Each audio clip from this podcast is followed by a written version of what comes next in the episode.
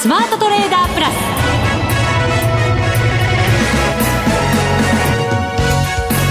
全国のリスナーの皆さんこんにちは。内田まさです。この時間はザ・スマートトレーダープラスをお送りしていきます。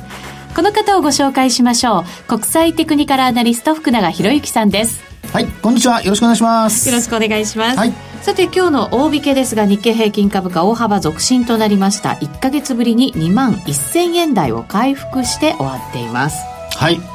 えー、まあ今日の上昇はもう皆さんいろんなところでおそらくあの株価を見た瞬間になんでこんなに上がってるんだろうっていう、はい。ねあの調べていらっしゃる方は思うんですが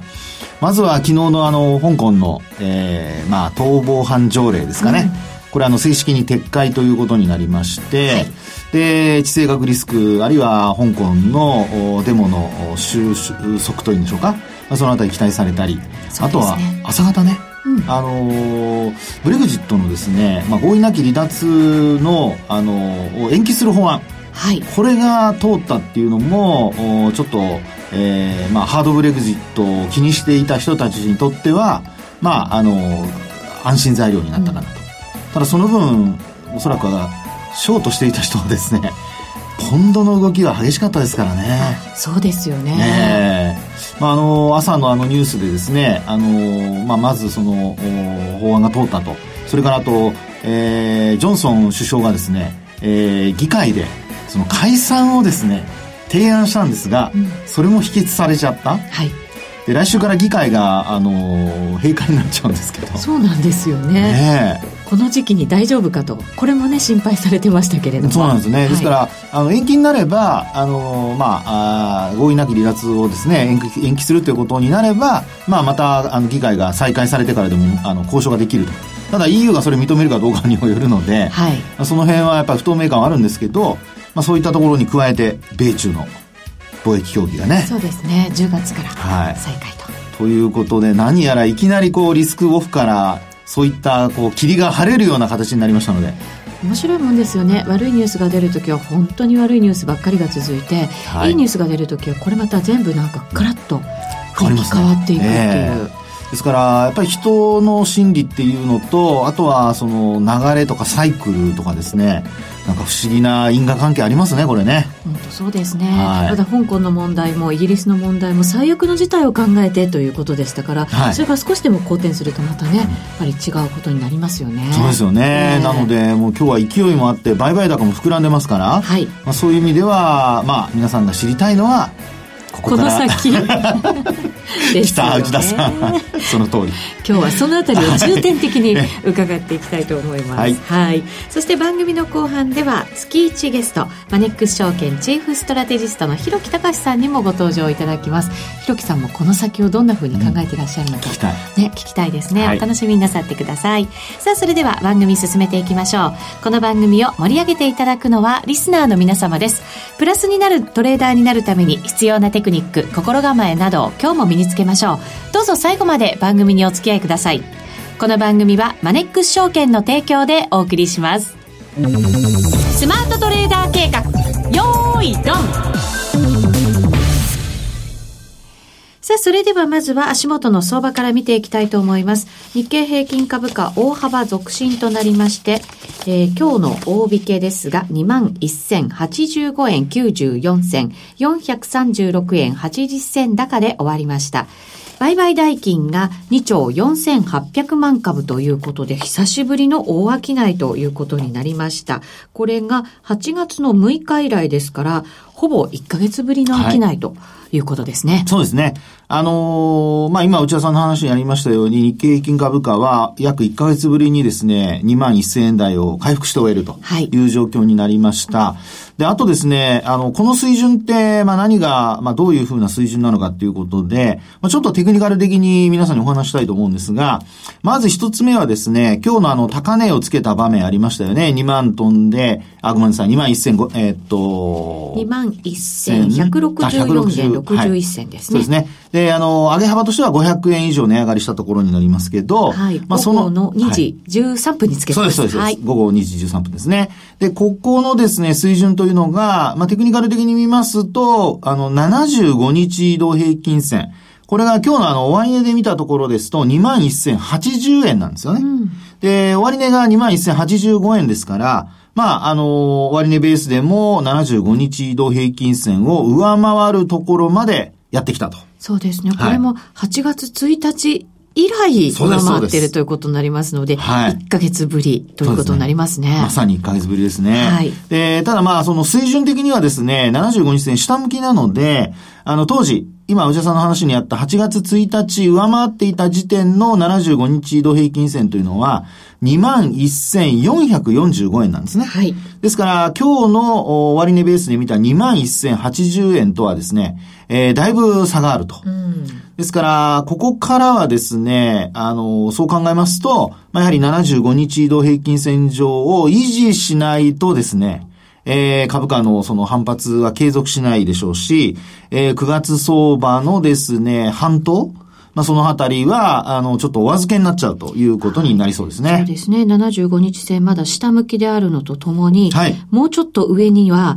遥か彼方にあった200日線が、これあるんですけど、これもまだ下向きで、そうです。これもまたちょっとね、うん上値を抑えてしまうような水準なのかなと思いながら見てますが。さすがいいとこ見てますね。あの、内田さんのようにですね、えーまあ、移動平均線抜けてくると、えー株価が水準が下がっている中で移動平均線短期、中期、長期っていうふうにこう抜けてくるとですね、はいその先は超長期の線がどうなってるかっていうのはやっぱりチチェックしないといけないんですよね。なので、あの、200日移動平均線忘れていた人はですね、ぜひあの、思い出していただいて、はい。遥か上でしたからね。そうなんですよね。昨日までは。ええで、この200日移動平均線は、あの、まあ、1年弱の終値の平均価格ということになりますので、あの、下向きではあるんですけど、この値をもし上回ってくるとなれば、えー株価、まあ、損益状況からするとですよ、例えば ETF を買ってる人だとかに関しては、まあ、ひょっとしたらプラスの人が出てくるかも。そうですね。はい大きいですよね、そう考えると。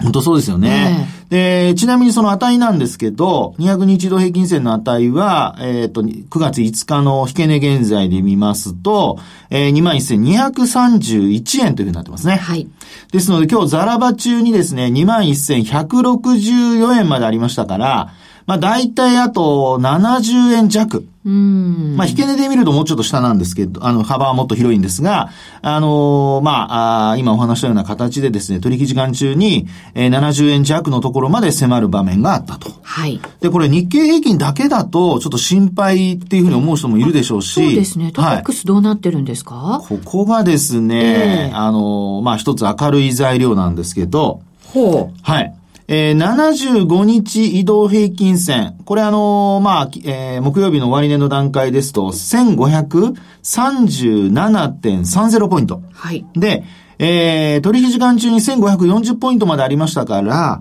上回る場面はあったんですよね。ところが、引け値では、大引けでは、ちょっと押し戻されて終えていると。それが明るい材料ではないですよね。いや、明るい材料ですよ。押し返されちゃってるんですよ。ああの、押し返されていてもですね、ええこれあの、えー上回らずに押し返されるのと、それからあと、上回ってから押し返されるのとでは、これも全然意味合いが違うんですよね。なるほど、そういうことですか。そうですね。はい。で、あと、あのーまあ、あー日経平均株価の方は、あの、両方押し返されてるとまたちょっと不安になりますけど、不安と言いましょうか、あの、売り圧力が強いということにはなるんですが、ええ一方でこれ両方とも、おーまあ、上回る場面があってですよ。で、日経平均はそのまま、まあ、わずかですけれども、上回って終えて、トピックスも、まあ、押し返されたんだけども、接近したところで終えていると。はいはい。で、そういう風になってくるとですね、あの、明日の取引、今金曜日ということで週末になりますが、まあ、ここでもし、まあ、日経平均は反落しても75日線上を維持したり、あるいはトピックスが小幅高で、えー、75日線上回って帳尻を合わせるとかですね。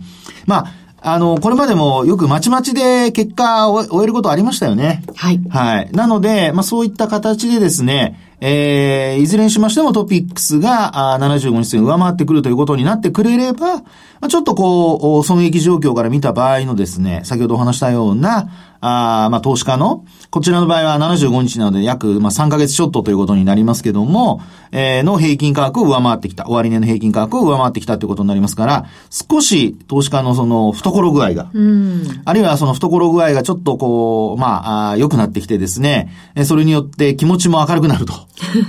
まあでも、その効果もね、はい大事ですよね。そうなんですよね。で、まあ、あと200日移動平均線なんですが、これは結構ですね、上にありまして。そうなんですよ。まだね、35ポイントぐらい上にあるんですよね。その通りですね。はい。だから、これなかなか200日を上回れないで、今年はこう推移してきてますよね。そうなんですよね。だから本当だったら、ここを回復してくれたら、はい。やっぱりね、多くの方々が懐具合が 良くなったなって、ね、はい思ってくださるんじゃないかと思いますけど。本当その通りなんです。ただですね、ええあの、日経平均は200日移動平均線を今年に入って上回る場面あったんですけど、トピックスは残念ながら実は一度も上回ってないんですよ。はい。ということから、まあ、あの、ここまで戻してきている中で、日経平均とは差はあるようには見えますが、でも、もし、あの、年後半、ね、まだ9月で、えー年度で言えば、ちょうど、あの、中間期の終わりですもんね。そうですね。ええだここでですね、200日線に接近したり、まあ、あわよくばというんでしょうか。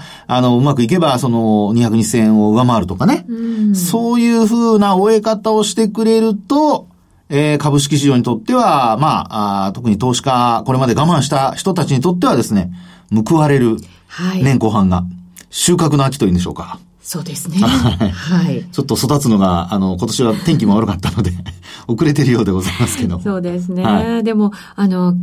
前回のその決算発表、まあ業績発表の時に、はいまあその発表された時には動いたとしても、今度、あの、見直し買いで、ええこう、決算発表一巡した後ぐらいからまたね、なんか 2, 2波目、3波目みたいなものが来てもおかしくなかったんですけど、ええそれも来ずなんとなくこう、外部環境に押されまくりみたいな相場でしたから、はいこうやって全体相場がちょっとずつ変わってくると、いい銘柄はさらに見直されてみたいなね、動きが出てきてくれるかななんて、ちょっと期待もしたいんですけどね。いや、でもその通りですよね。ええなので、あの、今日の、まあ、ランキングなんかを見るとですね、あの、結構、おまああ、材料的な銘柄も値上がり率だけ見ると多いんですけど、はいただその、まあ、いわゆるその主力株ね、売買代金上位のところなんかを見るとですね、例えばその半導体の東京エレクトロンがこれなんと4%以上値上がりしていたりだとか、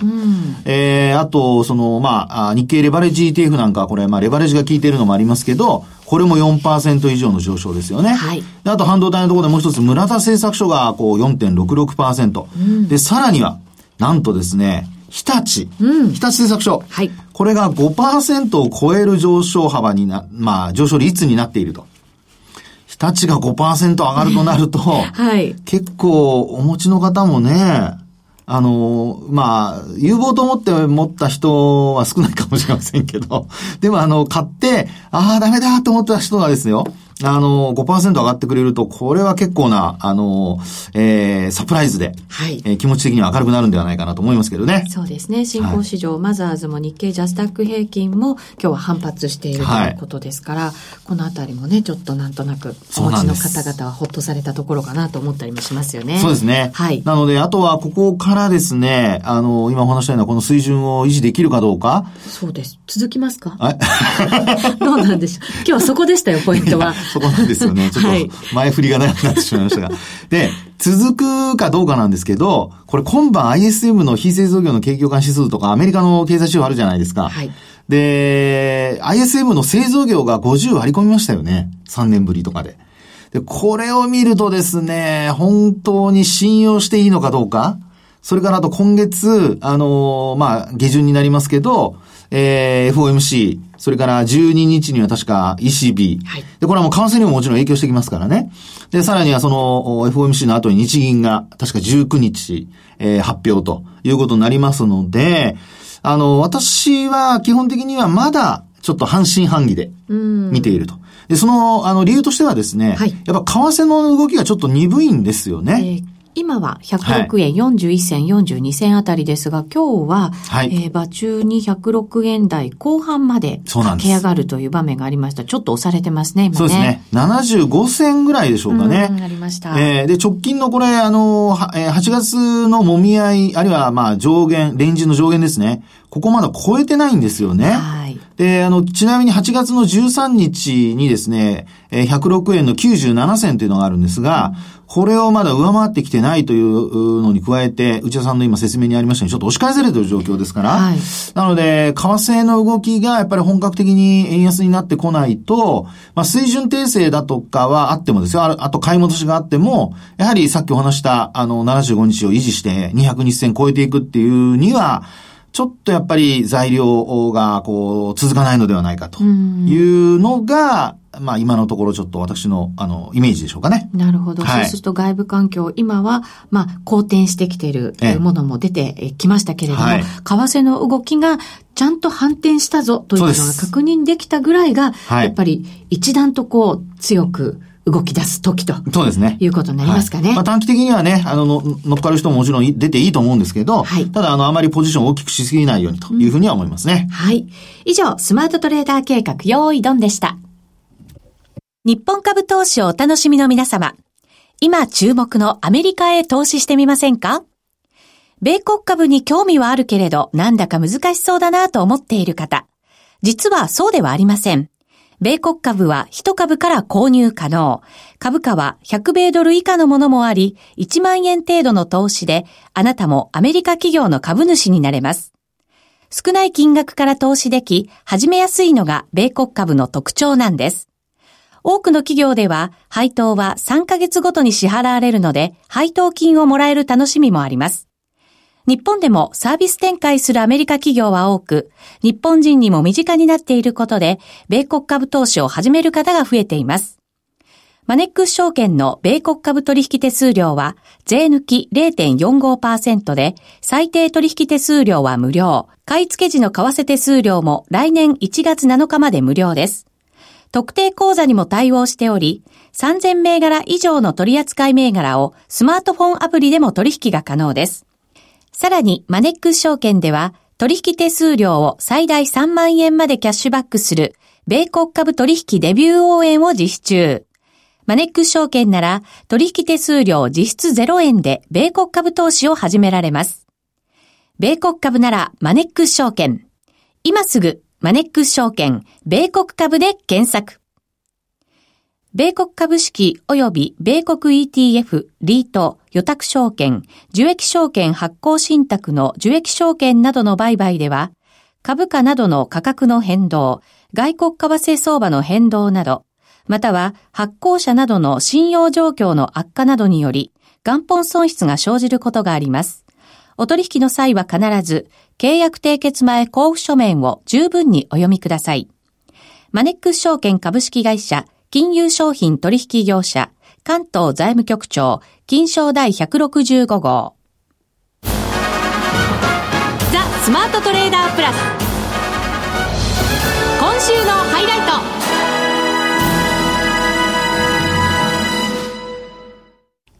さあ、それではここからはゲストご紹介していきましょう。マネックス証券チーフストラテジスト、広木隆さんです。こんにちは。こんにちは。よろしくお願いいたします。お願いします。今日は力強い上昇となりました。そうですよね。はい。えー、よかった。よかった。よかったです。ひろきさん前からね、あの、秋の株高っていうのをね、お話しされてましたもんね。そうですね。あの、ここ何回かの表情とはやっぱり今日の表情がちょっと違うような気がするのは 私だけではないはずでございますが。はい。どうですか？秋相場入りということになりましたけれども、この秋、この上昇続いてくれるのかどうなのかやっぱりね。そうですね。まあ何とも言えないんですけれども、ただまあ今日のところはですね、あの、ポジティブな材料に反応したっていうよりは、あまりにも今までがちょっとひどすぎたので、それがですね、まあ少し改善というかですね、うん、まあ最悪な状況はなんとか避けられるんではないかという安堵感から買い戻されたっていうのが、まあ今日の上昇の要因じゃないでしょうかね。まあまず第一には香港ですけれども、はい、まああの逃亡犯条例の正式撤回というのがありました。うん、ただですね、これ本当実はこっからが山場でして、はい、これうちの大月というね、チーフアナリストが、あのー、いいことを言ってるんですけども、えー香港のこの騒ぎっていうのはミスディレクションじゃないかと。っていうのは、やっぱりい。かにもその逃亡犯条例に反応してね、あの、要は中国の、に対するこう、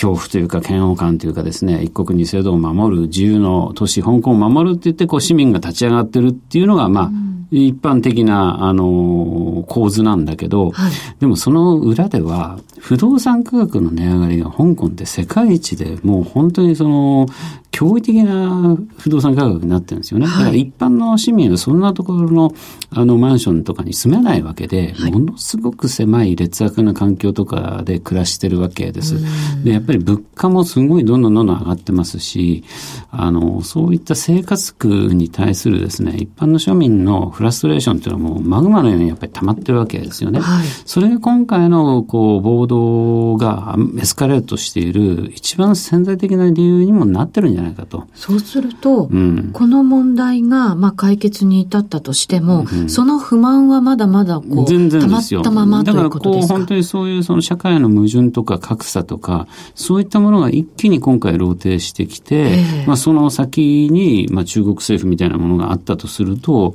これはやはりこう、非常にこう、中国政府としても看過できないというようなことになってきて、まあこれで収まってくれればいいんですけどね、これでも収束しないことになると、もう勝手にそのやっぱり不満で暴動が続いてるってことになりかねないんで、はい、そうすると、その、非常事態というか、あるいは武力行使みたいな最悪の状況が出てしまうと、これはもう本当に水の泡ってことなんで、はい、まあなんとかここで止まると。まあ沈静化するだろうとは思いますけれども、それはやっぱり見極めていかない。きゃいけないっていうのが一つ。ね、あともう一つはイギリスですけれども、はい、まあ、とりあえずこれは、あのー、10月末のね、合意なき離脱を、こう、延長申請するという法案が、まあ、通りまして、まあ、これは結局、与党内からも造反が出たためにですね、えー、こういう法案の動議、提出動議が通り、そして法案も通ったということなので、はい、まあ、このままでいくと、やっぱりその、ジョンソン首相もですね、法律律で、あの、円長を求めなきゃいけないということになってくると、勝手に10月末に合意なき離脱に進めませんので、で、まあ、じゃあ、解散総選挙前倒ししてですね、国民に信を問うんだ、みたいなことも野党が乗ってこないから、これも労働党が、その、早く解散しろ、解散しろと言ってたのに、やっぱりそれよりも選挙よりもまず10月末のもう秩序のない離脱だけはこれ止めなきゃいけないということでですね、えー、解散総選挙に乗ってきませんので、えー、ということはやっぱりジョンソン首相もが逆にね、議会封じをしたはずが逆に封じられてるというような構図になって、なんとか10月末のその合意なき離脱は避けられるんではないかと。まだこれもただ分かんないわけですよ。実際ここまで困窮してくるとですね、はい、何が出てくるか全く分からないんで、やっぱり気が抜けない状況ではあります。ただ、とりあえず最悪の状況からは少しこう今、一歩後退というような状況にね、香港にしろイギリスにしろあるので、はい、えー、安堵感から買い戻しが進んだところに、ちょうど今日のね、東京時間で、あの、全然、米中の通商協議がセットできないというような話だったんだけど、はい、まあ10月にやる見込みっていうニュースが流れてですね、まあ一気に、上げ幅を広げてきたということなんですね。ただこれって前なん、なんていうんですかね、ポジティブな状況になったわけじゃなくて、最悪の状況がなんとか避けられそうだっていうだけでですね、まあこんだけ上がってるわけですから、まあまだここから2点3点あると思った方がいいと思いますけどね。ただマーケットの反応から見ると、まあ本当に最悪のところまでは織り込んだのかなという感じにも見えますね。そうですね。だからもう散々この8月はですね、アメリカ株の急落が何回もありました。けど、日本株底堅く推移したっていうので、ある意味もそこを固めたということじゃないですかね。やっぱりとどめは、あの、9月相場始まって、レーバーデーの3連休明け、いきなりアメリカの ISM 製造業景気指数が50あった。はい、アメリカ株も大きく下げた。だけど、昨日の日本株下がらなかったですよね。まあ、ここで大体もう悪材料はほとんどこう織り込んだというふうに見ていいんじゃないかと思います。なるほど。そうすると、じゃあ、秋相場スタートですが、浮かれることなく、まあ、引き続き慎重姿勢も保ちつつということになりますかね。そうですね。ただ、まあ、あの、ある意味、いろんなものは煮詰まりつつあるんでね、うん、ここから先は、まあ、ちょっとその、オセロの駒が少しずつひっくり返るようにですね、ポジティブな方への反応が大きくなってくるんじゃないかなと思うんです。はい、例えば直近出た一番悪いニュースは何と言ってもアメリカの ISM 製造業景気指数ですけど、50割3年ぶりの悪化ということですが、ただ3年前どうだったかっていうとですね、はい、2016年っていうと、ちょうどその前の2015年の夏からのチャイナショックがガーッと来て、年初の原安があり、まあ、非常にその、景況感がものすごい悪化してたところだったわけですよね。で、その6月には英国の国民投票で、えー、ブリグジットを選択してしまう、そういうパニックリみたいなのもありました。で、その2016年の夏に、アメリカの長期金利なんかは史上最低をつけてるわけです。はい、だからまあ今そこに、ある意味戻った。つまり2016年の半ばから、今この2019年の、まあ、あ大体半ば後半という3年かけて一サイクルやったってことなんですよね。